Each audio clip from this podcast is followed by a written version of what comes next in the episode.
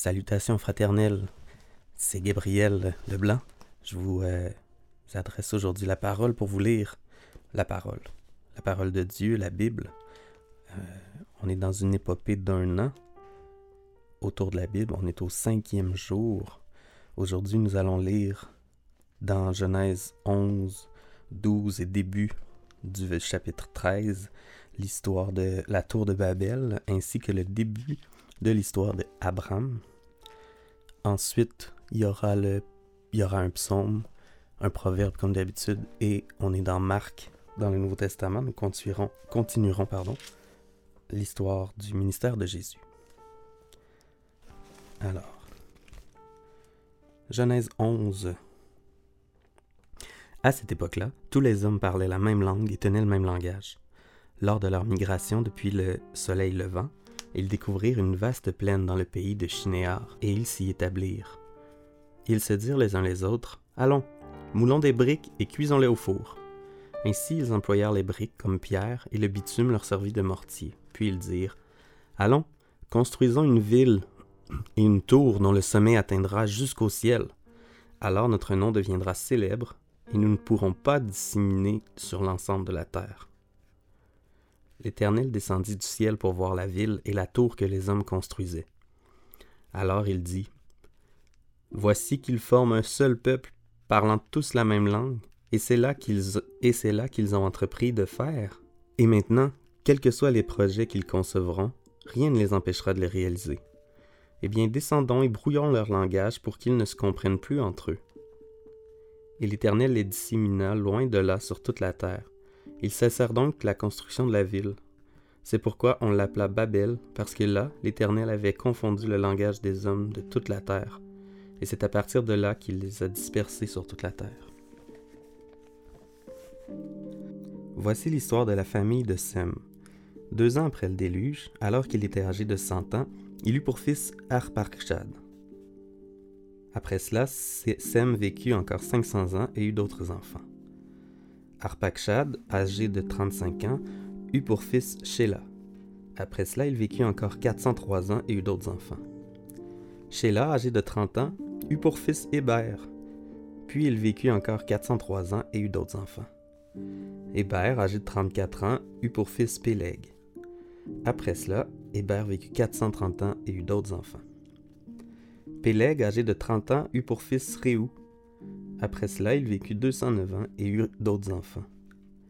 Réou, âgé de 32 ans, eut pour fils Séroug. Après cela, il vécut 207 ans et eut d'autres enfants.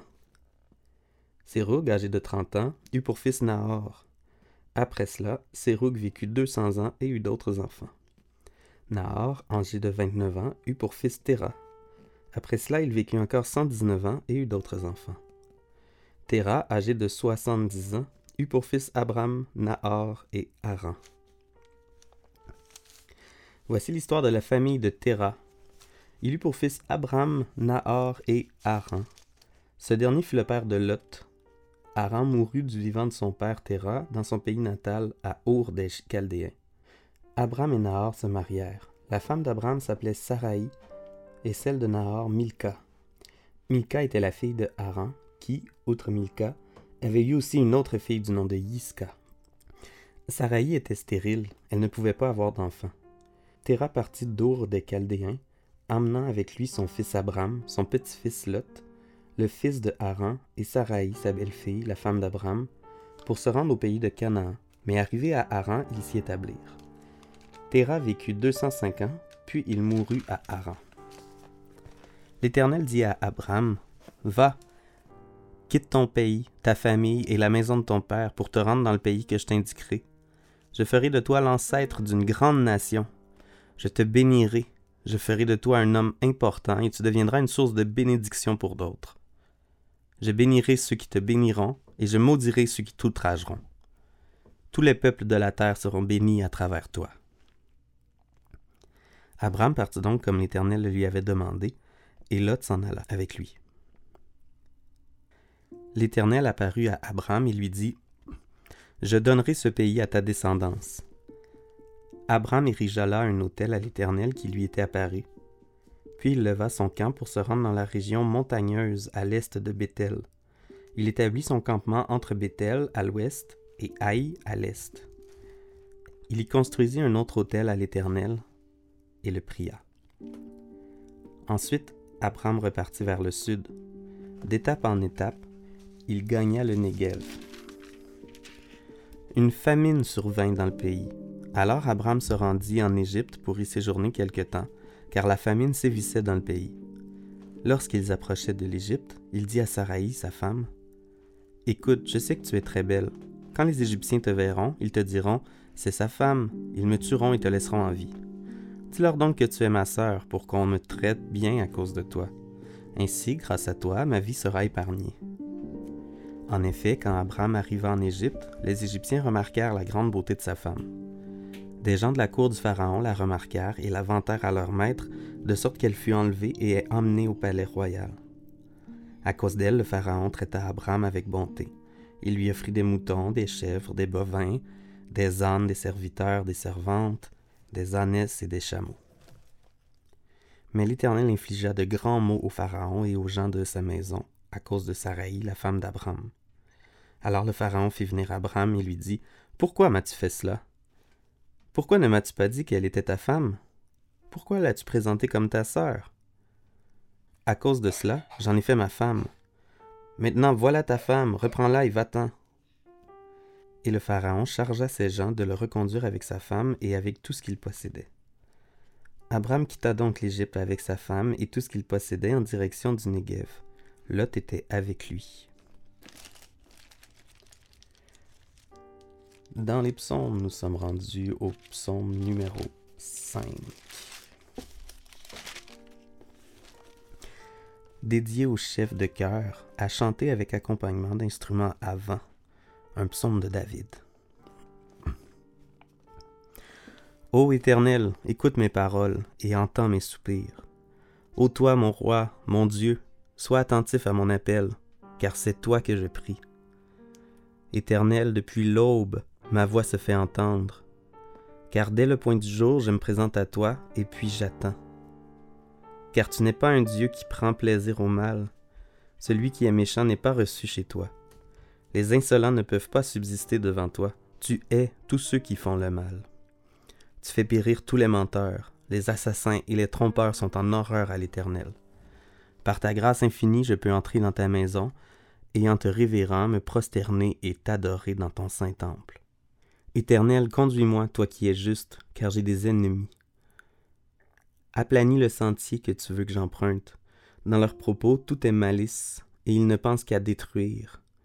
Dès qu'ils se mettent à parler, on dirait un tombeau qui s'ouvre, dans leur langue se fait enjôleuse. Ô Dieu, fais-leur payer les crimes et que par leur machination, ils provoquent leur propre ruine. Et pour leur méfaits répétés, ô Dieu, qu'ils soient chassés, car ils te sont rebelles. Mais que tous ceux qui trouvent un refuge en toi soient à jamais dans l'allégresse et poussent de grands cris de joie, car ils sont sous ta protection et que tous ceux qui t'aiment se réjouissent grâce à toi.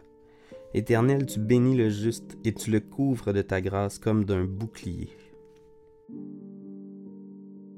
Alors je vais continuer avec vous euh, ce matin en Proverbe chapitre 1 versets 32 et 33. Car la présomption des stupides causera leur mort, et l'assurance des insensés les perdra mais celui qui m'écoute habitera en sécurité. Il vivra tranquille sans avoir à redouter le malheur. Et nous continuons dans le Nouveau Testament, dans le livre de Marc, au chapitre 3, verset 31. Nous lirons jusqu'au chapitre 4, le verset 25. La mère et les frères de Jésus arrivèrent ils se tinrent dehors et envoyèrent quelqu'un l'appeler. Beaucoup de monde était assis autour de lui. On vint lui dire Ta mère, tes frères et tes sœurs sont dehors et te cherchent. Il répondit Qui sont ma mère et mes frères? Et promenant les regards sur ceux qui étaient assis en cercle autour de lui, il dit Voici ma mère et mes frères, car celui qui fait la volonté de Dieu, celui-là est pour moi un frère, une sœur ou une mère. Jésus commença de nouveau à enseigner au bord du lac. Autour de lui, la foule s'assembla si nombreuse qu'il dut monter dans une barque. Il s'y assit. La barque était sur le lac et tous les gens, tournés vers le lac, se tenaient sur le rivage. Il leur enseignait beaucoup de choses sous forme de paraboles.